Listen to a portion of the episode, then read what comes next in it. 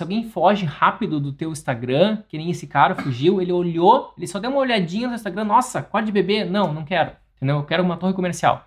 A gente, não é para tu ficar triste, nossa, o cara nem, nem olhou meus projetos, né? Não, é o contrário, é que bom que tu tá afastando quem não vai ser teu cliente mesmo, e que bom que tu tá atraindo só quem vai ser teu cliente. Seja bem-vindo ao podcast Estratégia Arquitetura, o podcast onde você vai conhecer as estratégias para você se destacar no seu mercado. E o tema de hoje é como estruturar a sua marca, a sua marca na arquitetura. Então, para a gente ser conhecido, a gente precisa de uma marca. Então, hoje a gente vai conversar como estruturar essa marca. Por que temos que ter uma marca? A marca, a origem da marca, né? A marca veio da, da época que o pessoal criava gado e daí cada um tinha que marcar o gado, né? Ele tinha que marcar os gados, marcar quais, os gados era de quem e né, de, de qual dono e também quais os gados que eram de maior qualidade ou tinha alguma, alguma sinalização que o criador de gado precisava fazer. Então eles botavam uma marca nesse gado. E quando tinha essa marca, o, o dono do, do, do boi conseguia identificar que boi era esse e qual era do boi, né? Então a marca, hoje em dia, nos tempos modernos, é a mesma coisa. Se eu pegar, por exemplo, uma maçãzinha dessa aqui, né? Então a gente sabe do que se trata. E ela é uma marca que está vinculada à qualidade. E uma Louis Vuitton, por exemplo, ele é um padrão de qualidade, uma Ferrari, né? A gente, quando vai, se a gente for comprar uma Ferrari, a gente não vai nem fazer muitas perguntas, assim, já vai questionar muito a qualidade dela, né? Porque se tem o cavalinho da Ferrari, ela já a gente já entende que é um carro de excelente qualidade. E Rolex, por aí, né? Então, a marca, ela é algo que se tu retirar daquele, daquele produto, ela vai perder valor. Isso é uma marca que, digamos que ela foi valorizada, né? Uma boa marca acontece isso. Se tu realmente somente tirar isso, por exemplo, vai comprar um equipamento eletrônico, né? Se tem uma marca muito conhecida e se a gente, a gente vê um produto muito similar com uma marca que a gente não conhece ainda, a gente tem tendência a pagar muito menos por ele, a gente tem uma resistência a comprar ele, né? Tem que ser um valor muito, muito mais baixo se for uma, uma especificação parecida. E na arquitetura, como é que funciona? Funciona isso, né? A gente quer contratar, vamos supor, um projeto de uma casa uma casa de X metros quadrados. E daí tem o arquiteto A, que cobra um determinado valor, e tem o arquiteto B, que cobra outro valor. E o arquiteto que tem uma marca mais forte, ele pode se dar o luxo de cobrar muito mais caro do que o outro arquiteto, oferecendo exatamente o mesmo serviço. Pensando nisso, a gente pode fazer um seguinte raciocínio, tá? Ou a gente consegue mais e mais e mais clientes para aumentar o nosso lucro, aumentar o nosso é, nosso faturamento, a nossa lucratividade do nosso negócio, ou a gente trabalha com, os, com o mesmo número de projetos, o mesmo número de clientes, só que ganhando mais por projetos. Eu acho que esse modelo é mais bacana. Sinceramente, acho que é mais bacana. Eu prefiro trabalhar com mais tranquilidade e ganhar bem por esse projeto que eu vou conseguir desenvolver com mais qualidade do que ter vários e vários clientes para ganhar a mesma coisa. Então, existe uma teoria em estratégia de empresas que a empresa tem que adotar, ela tem que escolher se ela vai adotar uma estratégia de diferenciação ou de, ou de giro, né, digamos assim. O que, que é giro? Giro é tem que ter muitos projetos para a gente conseguir ter uma determinada lucratividade. Então a margem é pequena e a gente, a gente consegue ter aquela lucratividade através de muitos e muitos projetos. Outra estratégia que a que eu prefiro é uma estratégia de diferenciação. A gente se diferencia da concorrência, a gente fortalece a nossa marca e a gente cobra, tem uma margem muito maior por projeto. Então a gente pode se dar o luxo de ter poucos clientes e conseguir ter uma, uma, uma bela lucratividade. E, uh, de certa forma, é o que todo prestador de serviço, no fundo, quer, né? Porque prestar muito serviço, vamos supor que a gente fosse um massagista, né? Se a gente fizesse uma promoção e vendesse mil massagens, a gente podia, podia estar no primeiro momento muito feliz, que ia ganhar bastante dinheiro. Mas no segundo momento a gente ia se dar conta que tem que fazer as, as mil massagens, daí ia ser muito trabalho, né? A gente ia ter que comprometer nosso fim de semana, nosso, nosso horário de lazer. Se tu, de uma hora para outra, tu conseguiu fazer, tu conseguiu mil clientes. No primeiro momento tu ia ficar muito feliz, porque tu ia, né, ia, tu ia só ver a, a tua planilha de Excel, quanto tu ia ganhar, e tu ia ficar bem feliz com isso. Mas no segundo momento, tu ia ver que tu ia ter que trabalhar bastante, né? Agora tu vai ter ter, tu tem mil projetos para entregar. Agora, seria muito melhor a gente conseguir o mesmo montante de dinheiro trabalhando com bem menos projetos. Por isso que a gente teria que adotar uma. A gente tem que entender melhor como funciona essa estratégia de diferenciação. Se a gente se diferencia da concorrência, a gente pode cobrar mais e não precisar ter tantos clientes para ter a mesma lucratividade. Daí, tu vai. Uh, um raciocínio pode estar pensando, ah, então, uh, quem, quem adota a estratégia de diferenciação trabalha muito menos que o outro, que quem trabalha com estratégia de giro, não necessariamente. A estratégia de diferenciação, tu tem menos clientes, mas tu tem que oferecer mais serviços para esse cliente. Tu tem que estar mais, muito mais atento, tu tem que servir, tu tem que servir, tem que oferecer um serviço premium para esse cliente. E enquanto na outra estratégia é como se fosse um supermercado, né? supermercado, ninguém tá pegando o produtinho na, na prateleira para ti, não é como, sei lá, aquelas farmácias que alguém vai lá, pega, te atende com um sorriso cada produto. Então tem algum serviço, uma loja, né, uma loja bacana. Então o, atendente pega cada produto, coloca, uh, te, né, oferece um cafezinho, alguma coisa assim, e vai te oferecendo coisas. Uh, no supermercado, por exemplo, uma estratégia de giro, cada um entra, cada um tem que pegar o seu próprio carrinho, cada um coloca tudo, né? E aqui na Inglaterra é comum não tem nem o caixa, né? Não tem nem mais o, a figura da pessoa que fica no caixa. É tudo automático. Tu simplesmente paga sozinho, empacota as tuas coisas, né? Tu leva a tua sacola ou, ou tu mesmo empacota e já leva. Então, é justamente para... Então, no supermercado é comum aqui ter apenas um funcionário. Um e talvez mais um, mais um segurança na porta e mais um funcionário para atender toda a loja, assim. Então, isso é a estratégia de giro. O cliente tem que fazer ele tem que fazer muito mais coisas, né? Uma estratégia, uma, tu vai ter uma estratégia de diferenciação, tu vai ter que oferecer esses vários serviços. Uma alternativa para isso é tu investir numa estrutura física, tá? E essa estrutura física vai ser um, tu vai ter, vai alugar uma casa, um, uma, uma, sala comercial muito bacana, um, ou um coworking muito bacana, e o, o, mobiliário é, tem a ver com a tua linguagem, com os teus valores, não é design assinado, é, vai estar tá refletindo de certa forma o teu trabalho. Então tu vai atender o pessoal com um cafezinho gourmet, tu vai, sei lá, o copo que tu vai oferecer a água é um copo todo bonito, tem uma bandejinha, alguém que vai servir também, uma pessoa toda bonitinha, arrumadinha, né? Uh, tu pode trabalhar até com, com olfato, né?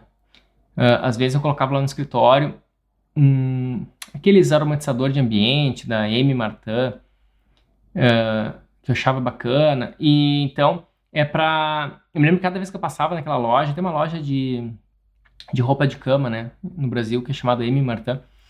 E cada vez que eu passava na frente da loja, tinha aquele perfume que era característico da loja. Então a gente usava a memória olfativa cada vez que a gente passa na frente da loja, a gente só de sentir o cheiro, a gente lembra. Então a memória olfativa é super forte. Então tu pode adotar um, um aroma para o teu ambiente, um aroma para o teu escritório. E aí esse aroma vai ser sempre vinculado à tua marca. E eu até, propositalmente, eu escolhi o mesmo perfume, que era o perfume Bambu da M. Martin. E eu, então eu, eu, queria que cada vez que o meu cliente passasse no shopping na frente da M. Martin, ele lembrava também de mim, tá? Isso foi proposital. O José, o José comentou aqui, marketing sensorial, é por aí. Quando a gente usa uma, uma estratégia de, de, diferenciação, a gente precisa abordar várias, vários campos realmente, tá? E a nossa logomarca, a logomarca tem que transmitir isso. A logomarca ela pode ser muito simples, tá? Olha só, estratégia de diferenciação. Olha como esse nome é é muito muito bom, né? Porque ele é autoexplicativo. A gente precisa se diferenciar dos demais escritórios. Então, a gente vai precisar enxergar o que, que os escritórios normais estão fazendo e tu vai tentar mapear todos os pontos que tu consegue fazer melhor. Você tem que, digamos, botar a cabeça para funcionar, tá? Eu, hoje, eu não tenho uma estrutura física, mas muitos clientes ainda gostam da estrutura física. E não sou contra a estrutura física. Ela só tem um custo, né? É possível tu ter numa numa, numa sem estrutura física totalmente digital é mais desafiante, tá? É possível, mas é mais desafiante. O fato de ter surgido o coronavírus e, e ter obrigado as pessoas a fazerem tudo tudo muito remoto e tudo muito digital, né? Encontros no Zoom, Skype. Então, isso acelerou muito esse processo da digitalização. Então, a gente está, digamos, no mínimo cinco anos, a gente conseguiu acelerar esse processo. Né? Então, a gente está cinco anos na frente. E o bom é que isso não, não volta mais, né? Então é daqui para frente só. Mas mesmo assim, uh, ainda terão uh, clientes que ainda vão fazer questão de fazer essa, essa visita no local do arquiteto, conhecer. Mas uh, a, a, boa notícia também é que está se ampliando a, a, a, aceitação desse tipo de, de contratar alguém totalmente remoto, tá? Uh, o pessoal tá falando dos aromas aqui, né? Fiz o aroma da minha marca semana passada. É, isso aí. Ó, o pessoal já tá ligado nisso. Então, uh, quem, quem, quem, escreveu aqui foi a uh, D, DP, DFP, tá? Arquitetura. DFP Arquitetos. então, fica ligado, tá? Porque ah, o pessoal já tá fazendo. O pessoal já tá buscando diferenciação. E se tu não tá buscando diferenciação, significa que tu vai estar tá ficando para trás. Então o pessoal aqui da live já está ligado nisso, né? Ó, o que é aroma? Aroma, aroma é o cheirinho, né? Aroma é o é um perfume, tá? Aroma, fazer uma pergunta aqui, construar que 10. Aroma é um perfume de ambiente, vai aromatizar, tá? Então tu, é, tu eu não sei se seria cabível botar um perfume de né, pessoal, assim, no ambiente. Talvez sim, talvez não, né? Acho que até eu já vejo algumas lojas o pessoal fazendo isso. Mas existe perfumes, existe aromas próprios de ambiente. E, e a princípio, assim, ó, eu trabalho um pouco mais com residencial. E o residencial, ele tem que vender a ideia de primavera. Isso na minha cabeça, eu botei isso na minha cabeça, não sei até que ponto está correto ou não. Claro que tem a ideia do, do inverno, né? Inverno quentinho, a lareira, com vinho, aquela, coisa conchegante, né? Tu tá rodeado de quem tu ama, isso também é muito bacana. Mas a ideia da primavera, aquela coisa do, do sol brilhando, que não tá tão quente, e o passarinho, a florzinha, eu acho que isso aí é uma coisa que vende muito no. Acho que está muito no imaginário coletivo das pessoas que querem o residencial. Essa é a minha opinião. Então, uh, se tu põe uma marca que ela é branca, esbelta, limpa, uh, se tu faz, por exemplo, tu podia fazer um, uma logomarca, imagina uma logomarca de skatista, tá? Ela é toda meio manchada, entendeu? Eu acho que isso aí, isso aí não vai acho que isso não, não seria muito bom para arquitetura. Porque arquitetura ela é, é tudo muito, muito alinhado.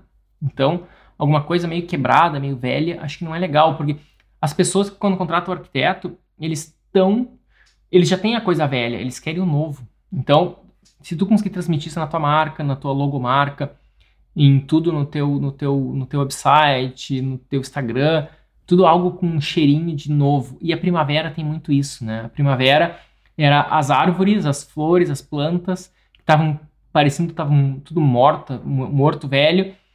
De repente, começa a vir a primavera e tudo começa a renascer. E isso é isso é uma coisa legal, tá? Então por isso que eu gosto muito da primavera quando eu penso em marca.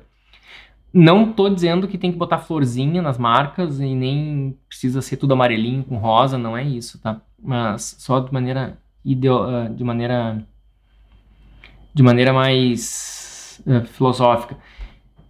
E uma pergunta que eu recebi ontem, tá? É até de uma aluna, uma aluna minha. Leonardo, eu estou reestruturando a minha marca, estou reestruturando todo o meu negócio e eu tenho uma dúvida. Ou eu coloco o meu nome no negócio, ou invento um nome próprio, uma sigla, alguma coisa assim, para o meu negócio. O que, que eu faço? Ela, inclusive, estava trabalhando com arquitetura e agora ela está querendo trabalhar mais com renderização. Ela quer abrir um estúdio de renderização e ela queria saber o que, que ela fazia, o que, que ela faria, tá?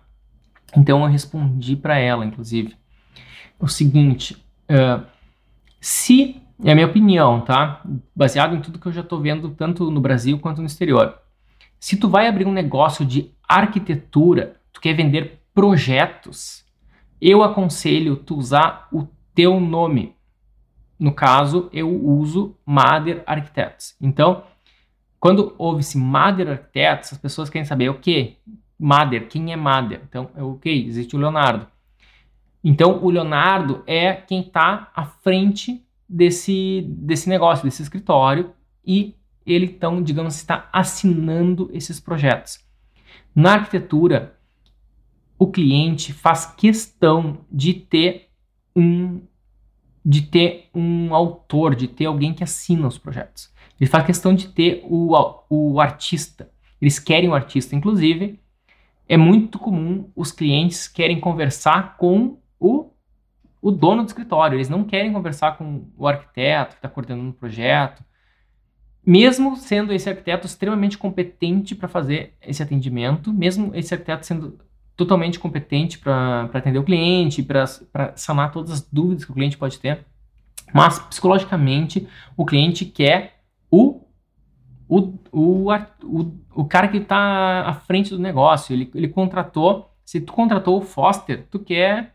O Foster é diferente, né? É um escritório muito grande. Mas se tu contratou o Isai, entendeu? Tu quer muito a reunião com o Isai, né? Mesmo que o, a equipe que está cuidando do projeto é tão competente quanto para tirar qualquer dúvida que o cliente pode ter. Então, se tu coloca um nome de, pode ver que na arquitetura os grandes, os grandes nomes da arquitetura, eles são nomes próprios. Existem exceções. Oma, Oma arquiteto não é, não tem Renkulans, né? Anne Studio, Anne Studio, aquele arquiteto de uh, escritório holandês, é, do Mies van Becker. Uh, então não é, ele não tem o nome dele, é, é Anne Studio. Uh, Omar no estúdio tem um outro escritório holandês que é Mecanu. Olha, casualmente são três escritórios que eu citei são da, do mesmo país, da Holanda. Os três são holandeses. Talvez isso é uma tradição mais da Holanda de não botar um nome próprio, botar um nome de estúdio. Existe alguns nomes, acho que nos Estados Unidos também são nomes próprios, no Brasil nomes próprios. Existe aquele escritório francês brasileiro, né, em São Paulo, uh, que esqueci o nome, uh, que é um nome de um estúdio, e mas se são exceções, tá? A, na arquitetura funciona muito melhor se tu usar o teu nome próprio. Como que eu descobri isso? Porque as minhas, os meus primeiros escritórios eu sempre usei nomes inventados. E isso foi sempre um problema para mim. Daí depois que eu me dei conta que todo mundo me chamava de Mader, ô Ma o Mader, deixa eu falar com o Mader, me gritava Mader, Mader, e daí eu botei o nome do escritório, então eu botei a marca. Eu, o pessoal já me já chamava meu nome, então eu simplesmente botei o meu nome mesmo no, na empresa. Isso funcionou muito bem. Então a marca ela difunde muito rápido, ela é facilmente reconhecida.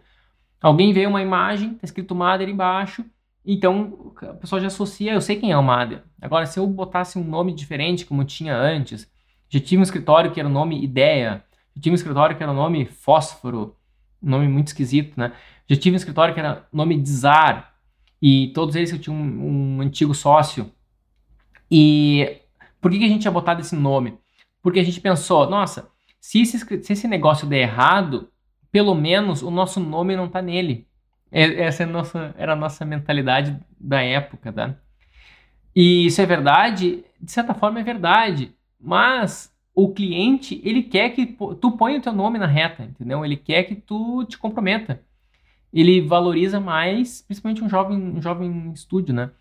Um jovem, uh, ele, ele quer que tu ele quer que tu ponha o teu nome. Se, se o negócio, se o projeto der mal, é o teu nome que vai vai pro saco. Então, isso dá uma segurança maior para o cliente. Então, se o cliente contrata Mader Arquitetos, o, o, o, cara que vai se queimar vai ser um, um Mader, que sou eu. Entendeu? O Leonardo Mader é o primeiro cara e talvez o único que vai se queimar nessa, nesse negócio. Tá? Então, quando eu estou botando o meu nome no negócio, eu estou dando uma, uma segurança maior para o cliente. Além de tem assinatura, né? Então tem o quadro do Picasso. O Picasso coloca o nome dele. Tem isso, né? Então na arquitetura é muito importante. Agora, se tu vai abrir um estúdio de 3D, daí é mais interessante tu botar o nome de um estúdio que não é não é vinculado a nenhum nome, tá? Historicamente, os estúdios de 3D que iniciaram com o nome do fundador, eles mudaram depois. Por que isso? Porque ao contrário um estúdio de 3D não tem a figura de um artista principal, um grande artista do estúdio. O estúdio é um time e esse time ele é ele é ele por si só é competente e, e é uma máquina que funciona e que consegue entregar os resultados. Não tem não tem a figura de, de um alguém que é o grande artista, que é maior que os outros. Isso não existe no estúdio de 3D. E também é comum uh, o cara que abre o estúdio, o fundador do estúdio, uh, conforme o estúdio está crescendo, ele consegue reconhecer quem é que está carregando o piano né, naquele estúdio, quem que, tá, quem, que, quem que é o cara que está sendo mais importante do negócio. E conforme o estúdio vai crescendo, ele vai chamar aquele cara. Escuta aqui, vamos conversar, né? Tu não quer ser meu sócio? A gente vai lá e negocia um percentual que tu acha justo, que tu acha bacana, e daí aquele cara vai ser sócio do negócio e tu consegue cada vez mais ficar na parte estratégica desse negócio, que está muito mais vinculada à captação de cliente, a como que tu pode aumentar o teu valor pelo teu serviço, como que tu pode aumentar a tua, a tua esteira de produtos e como que tu pode fidelizar o cliente. Daí o cara começa a se tocar que, começa a dar, se dar conta que é muito mais interessante trabalhar com empresas, ter um relacionamento B2B, porque o B2B, o, a, o cara acabou um trabalho, já começa outro. E então, estúdio 3D geralmente é B2B, né? Dificilmente o cara vai pro, pro cara final.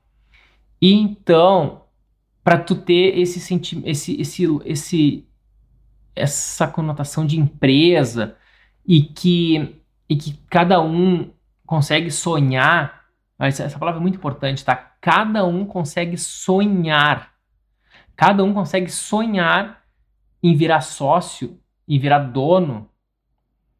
Isso é o que mais funciona num estúdio 3D. O cara entrou agora, ele está fazendo, digamos, estagiário, fazendo uma coisa bem básica, mas ele consegue entender que tem um crescimento ali dentro e ele e se ele trabalha duro e fizer um excelente trabalho, ele pode virar sócio. E ele não vai estar tá sendo sócio do Mader 3D. Entendeu? Ele vai tendo, vai ser sócio do, sei lá, o estúdio Blue Sky, não sei como é que é o nome do estúdio, tá? E então, e e se ele virar sócio, né, com a Amazon, entendeu? Quem que não quer virar sócio da Amazon? Então não é, não é Jeff Bezos. Apesar que o nome do, do Bezos, a Amazon tá tão, tá tão grande que o nome que tiver vai ser legal, tá? Mas mas é muito muito muito mais interessante tu desvincular do teu nome e isso vai fazer com que o pessoal sonhe em se tornar sócio. E tudo isso que eu tô falando é estruturação de marca. Então, a marca, um dos, uma das coisas importantes da marca também é o nome. Na arquitetura, uh, por que, que a gente não faz isso na arquitetura, né? Poderia ser Blue Sky Arquitetos, Blue Sky Arquitetura, porque o cliente não quer contratar um escritório, ele, ele quer, ele, o cliente ele sonha em ter um arquiteto, entendeu? É, é quem é o arquiteto que vai ser meu braço direito nesse meu projeto. Eu tenho esse meu sonho, essa minha coisa que não é tão simples de acontecer e eu estou muito inseguro, eu quero alguém que vai estar do meu lado. Ele não quer uma empresa, entendeu? É, imagina tu vai num psicólogo e o psicólogo, tu não sabe quem é o psicólogo, é uma empresa, entendeu? É meio tipo, é um atendente que de vez em quando cai um, de vez em quando cai outro. Isso, isso dá muita insegurança. Então, é parecido com psicologia no meu, no meu ver, pelo menos é o que eu sinto. Claro que, dependendo do porte, eu já trabalhei em escritórios que, na verdade, eram mais agências do que escritório, e não tem isso, tá? Então, era um escritório chamado GAD Design, GAD, e ele trabalhava, ou trabalha ainda, não sei se ainda existe, era um escritório bem grande na época, e ele trabalhava ou trabalha com grandes empresas de telefonia, de telefonia celular, grandes, grandes lojas grandes empresas de varejo, tipo Magazine Luiza, esse tipo de loja assim. Então, é muito corporativo, não existe um cara que é o, o autor dessa parada toda, tá? Daí faz sentido. Isso aí eu já considero é mais uma agência, tá? É um, é um outro segmento. Mas, como a maioria das, das pessoas que estão assistindo aqui ainda estão naquela escala do escritório clássico de arquitetura, daí é mais interessante um nome pessoal. E mesmo assim, Olha só, senão começa a ser parecido com o Foster, né? Quando fica muito grande. A gente sabe que o Foster não trabalha mais. O Foster tá andando de barco lá na Suíça, né? Se tu seguir o Instagram dele, tu vai ver que ele não tá no escritório. Então tu sabe que o, o escritório tá andando e não é ele que tá, tá tocando o escritório. A Zaha mesma coisa. Ela tá já tá no céu, tá? Não tá mais aqui. O escritório tá bombando. Então, quando o escritório tá tão grande, já a gente já desvinculou da pessoa, mas a gente sabe que tem, tem digamos, a alma da Zaha Hadid nos projetos. Tem aquele estilo que ela criou. Tem a alma do Foster nos projetos. Tem aquele estilo, aquela identidade própria, tá? Mesmo assim, é legal a gente saber a procedência. Então, se tu contrata uma obra do Foster ou da Zaha Hadid, tu sabe a procedência, sabe? Tu, tu sabe que não foi a Zaha que fez, mas tu sabe da onde veio tudo, toda, toda aquela, aquelas ideias, de onde veio todas aquelas curvas, e isso traz mais conforto. Se eu chegar para ti e oferecer essa garrafa aqui, e, tu, e, pra, e dizer para tu tomar, uh, a princípio tu não vai querer tomar. Tu não sabe o que tem aí dentro, tu não sabe a procedência desse líquido. Né? Então, quando alguém vai escolher um vinho, né, a pessoa está olhando o rótulo, tentando ver a procedência. Na, na Itália tem os selos de, de procedência, né, os DOC.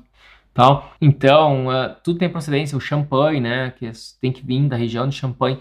Então, a procedência, ela é importante. E na arquitetura, quando tu usa teu nome, tu está dando a procedência. Isso tem tudo a ver com marca. Tem tudo a ver com marca. E a parte visual, né? Parte visual é super importante porque a arquitetura é muito visual. Se o cara chega no teu, no teu site e o teu site está confuso, o cara só consegue ver a primeira página. Depois da primeira página, o cara clica num botão lá, cai numa coisa nada a ver, clica em outro que é uma coisa nada a ver. Ele está confuso, ele se perde e sai fora. Daí o que, que ele faz? Geralmente ele já viu antes o Instagram, mas às vezes não. Às vezes ele digitou no Google que é no teu site. Daí ele vai tentar olhar o teu Instagram. Porque o Instagram, por mais que seja aquela coisa de timeline, ele hoje em dia ele é, é o que tu é. É o Instagram tu é o teu Instagram, tá? Então, alguém quer saber, pega qualquer pessoa que entrou na live aqui, eu vejo o nome, ah, deixa eu ver o que essa pessoa, eu entro no perfil dela, deu. Agora eu tenho a, a ficha dela, digamos assim, tá? Então, hoje em dia as pessoas estão sendo avaliadas pelo Instagram. Então, tu tem que ter um site bacana e tu tem que ter um Instagram também bacana. E esse Instagram tem que refletir os valores da tua marca. E tem que tudo que tu tá bolando na teoria tem que estar tá ali também. Inclusive a tua estratégia de projetos e principalmente de perfil de cliente. Tu tem que botar, tu tem que deixar claro no, teu, no teu Instagram que tipo de cliente, para que tipo de cliente que teu escritório funciona. Se tu escrever no teu Instagram, ah, somos um escritório de arquitetura que atendemos todos os tipos de clientes trabalhamos com todos os tipos de projeto e em todos os lugares do planeta. A pessoa fica. Ela não se sente acolhida, né? Porque tu acabou de fazer um, um projeto de uma coisa e agora tu vai fazer o projeto dela, entendeu? Que é completamente diferente. Agora, se a pessoa está procurando um projeto de quarto de bebê, porque ela está grávida e vai querer fazer um quarto muito massa, ainda mais é o primeiro filho, né? Ela sonha com isso, ela sonha. Entendeu? Ela, tu acha que ela vai querer qualquer quarto de bebê? Ela vai preferir um Instagram de uma arquiteta com uma carinha bacana, assim, com carinha de calma tal. E o Instagram dela tá, tá cheio de quartos de bebê. Tá cheio, tem de tudo que é tipo, de, de menino, de menina, carro com carrinhos, com monstrinhos, com, com florzinhas, com princesa. Tem quartos de todos os tipos de ursinhos. E daí aquilo é um super cardápio de quartos de bebê e ela começa a ter várias ideias através daqui, só de ver o Instagram dessa, dessa arquiteta.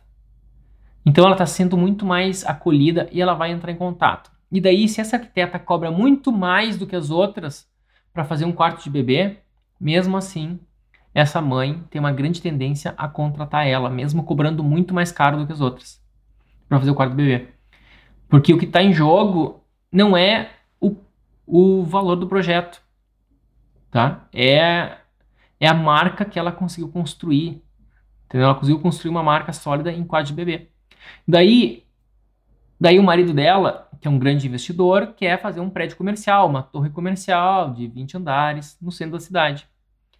Ele olhou o, o, é, o, o, o Instagram dela, dessa arquiteta, e só tem quarto de bebê no Instagram. O que, que, que o cara vai fazer? Ele já concluiu: não, essa arquiteta não é para mim. Ela vai fazer o quarto do meu filho, não, ou da minha filha, que está nascendo, e mas não vai fazer o, o, a minha torre comercial, porque eu preciso de um outro tipo de profissional, tá? Isso é, isso é marca, isso é posicionamento.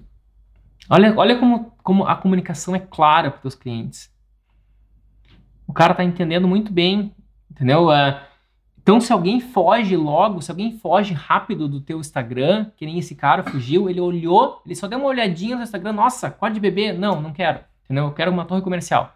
A gente, não é para tu ficar triste, nossa, o cara nem, nem olhou meus projetos, né? Não, é o contrário, é que bom que tu tá afastando quem não vai ser teu cliente mesmo, e que bom que tu tá atraindo só quem vai ser teu cliente. Então não é quantidade de views, quantidade de likes, quantidade de seguidores que tu tem, tá? É a qualidade dos seguidores que tu tem que importa. E daí vai ter seguidoras que às vezes são solteiras ou às vezes são recém-casadas e estão pretendendo ter filhos lá no futuro. Mas elas já estão te seguindo desde hoje. E estão seguindo, estão seguindo, estão acompanhando teus projetos, e ficam olhando teus stories. E a mulher, ela tá sonhando com o bebê e ela começa a sonhar em ter um quarto assinado por, por essa arquiteta. E ela fica consistente em quarto de bebê, quarto de bebê. De repente, a mulher fica grávida, né? Aconteceu o grande dia que ela tanto sonhava em ter aquele bebê. Ela ficou grávida. E ela vai olhar no Instagram daquela pessoa, né? Daquela arquiteta. E agora a arquiteta começou a fazer casas em condomínio casas grandes em condomínio. E daí aquela mãe, aquela nova mãe que sempre sonhou em ter o trabalho dessa arquiteta, agora ela tá ela está balançando a ideia. Ela não sabe agora se contrata ela ou não. Porque agora aquela arquiteta, ela tá fazendo casas de condomínio. Então, se ela parar totalmente de fazer. Olha só como é perigoso. Às vezes a gente vai trocando o nosso posicionamento, né? Às vezes o cliente pode, pode, pode digamos. Uh, às vezes tu não esqueceu como é que faz o código de bebê, tu continua sendo uma subespecialista de código de bebê, mas se tu começar a fazer, se tu começar a publicar muitas casas de, de, de condomínio e parar de publicar casas de, de quartos de bebê, digamos, quarto de bebê fica tudo no passado e agora só tem um novo tipo de projetos, tu vai estar tá perdendo aquele cliente. Claro, tu vai estar tá conquistando também os clientes de casa, os cara, cara de casa condomínio, mas isso que eu estou tentando explicar é o seguinte, que o cliente, na, na cabeça do cliente, ele avalia o que, que ele está enxergando. Tá? Então, é muito mais simples e muito mais fácil. Tu escolhe um produto e tu fica tu fica craque nesse produto, tu fica mestre nesse produto, tu masteriza esse produto. Tá? Isso é isso é o ideal.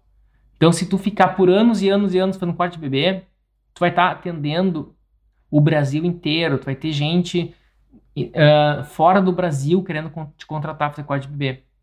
E para ti vai ser muito simples, porque tu já sabe de cor como fazer quarto de bebê. Sabe várias técnicas, várias. Nossa, tu já tem tudo. Tu tem um. Como se fosse um cardápio, um canivete suíço, né? Para ti é muito prático, tu só vai no teu escritório, na tua equipe, só diz mais ou menos o que tu quer pro pessoal, o pessoal vai lá, já, já faz tudo. É muito simples, tá? Então, eu só dei um exemplo seguinte, que se quanto mais tu conseguir te firmar nesse teu posicionamento, mais sucesso tu tende a ter, porque tu facilita a facilita para o teu cliente, né, o entendimento do que tu está fazendo. Uma dúvida sobre marca, foto do perfil, logo da empresa ou foto do arquiteto? Que excelente pergunta essa. Eu acho que pode ser o logo da empresa, tá? Tô pensando. Essa pergunta é muito boa, tá? Pode ser o logo da empresa na foto do perfil e tu coloca muitas e muitas fotos do arquiteto e da equipe, tá? Óbvio que se tem um arquiteto que é o dono da parada, daí tu coloca mais, muito mais fotos, né? Seria o, o Niemeyer da vida, tá? Então não vai no, no escritório do Niemeyer, tu vai seguir o perfil do Niemeyer, se ele tivesse vivo aí atuando, tu ia ter muito mais fotos dele, já que o Neymar no Instagram é uma coisa que eu não consigo imaginar muito bem, tá? Mas, uh, então, teria que ter mais fotos do, do, do fundador, tá? Do líder da, do negócio. E também é legal tu mostrar a equipe. Por quê? Porque é o artista criador, né? Que o, o cliente entende como artista criador, tá? Não que na verdade seja. Na verdade, o que acontece é a equipe faz. A, mata, mata o leão, né? Como é que diz? A, a equipe que resolve a parada, entendeu? É, o, o dono do escritório está muito mais na, na, questão estratégica, né? Está muito mais na questão business hoje em dia. Depende do porte né, do, da empresa, mas em geral ele está muito mais na questão business e quem e a equipe que resolve os projetos. Mas na visão do cliente é tem aquele curador, entendeu? na verdade existe, né? O curador é o curador, né? Então, uh, então o cara tem, é o curador, mas na visão do, do cliente, ele é o grande artista. Então tem que botar mais fotos do, do, do, fundador da marca, do grande artista, e também vai botando foto da equipe, vai. Porque é muito importante a gente manter a equipe, né? Manter a, a equipe engajada, a equipe, uh, como é que se diz, orgulhosa da marca, né? Isso é super importante. Tá? Você na verdade, o que faz qualquer empresa crescer é a equipe. Entendeu? Porque o, fundador ele tem a ideia da estratégia, mas na prática, sim, a equipe tem que vestir a camiseta e fazer, e fazer crescer, entendeu? E o líder ele tem que conseguir ele tem que conseguir passar isso para a equipe, né? Passar o se ele conseguir fazer isso, ele, a empresa vai crescer. Se ele não isso é outra questão, a gente pode falar de, de ser muito liderança, tá? Óbvio que se tem um arquiteto que é o dono da parada, daí tu coloca mais, muito mais fotos, né? Seria o, o Niemeyer da vida, tá? Então, não vai no, no escritório do Niemeyer, vai seguir o perfil do Niemeyer, se ele tivesse vivo aí, atuando, tu ia ter muito mais fotos dele, já que o Niemeyer no Instagram é uma coisa que eu não consigo imaginar muito bem, tá?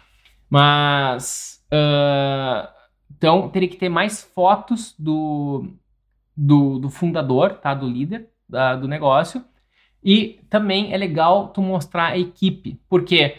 Porque é o artista criador, né? Que o, o cliente entende como artista criador, tá? Não que na verdade seja.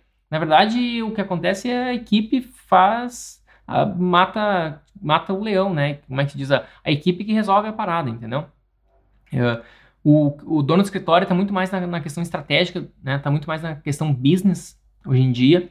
Depende do porte né, do, da empresa, mas em geral ele está muito mais na questão business e quem e a equipe que resolve os projetos. Mas na visão do cliente é tem aquele curador, entendeu? na verdade existe, né? O curador é o curador, né? Então, uh, então o cara tem é o curador, mas na visão do, do cliente ele é o grande artista. Então tem que botar mais fotos do, do, do fundador da marca do grande artista e também vai botando foto da equipe, vai porque é muito importante a gente manter a equipe, né? Manter a, a equipe engajada, a equipe, uh, como é que se diz, orgulhosa da marca, né? Isso é super importante, tá? Esse, na verdade, o que faz qualquer empresa crescer é a equipe, entendeu? Porque o, o fundador ele tem a ideia da estratégia, mas na prática, sim, a equipe que tem que vestir a camiseta e fazer e fazer crescer, entendeu? E o líder ele tem que conseguir ele tem que conseguir passar isso para a equipe, né? Passar o se ele conseguir fazer isso, ele, a empresa vai crescer. Se ele não, isso é outra questão. A gente pode falar de, de ser muito liderança, tá?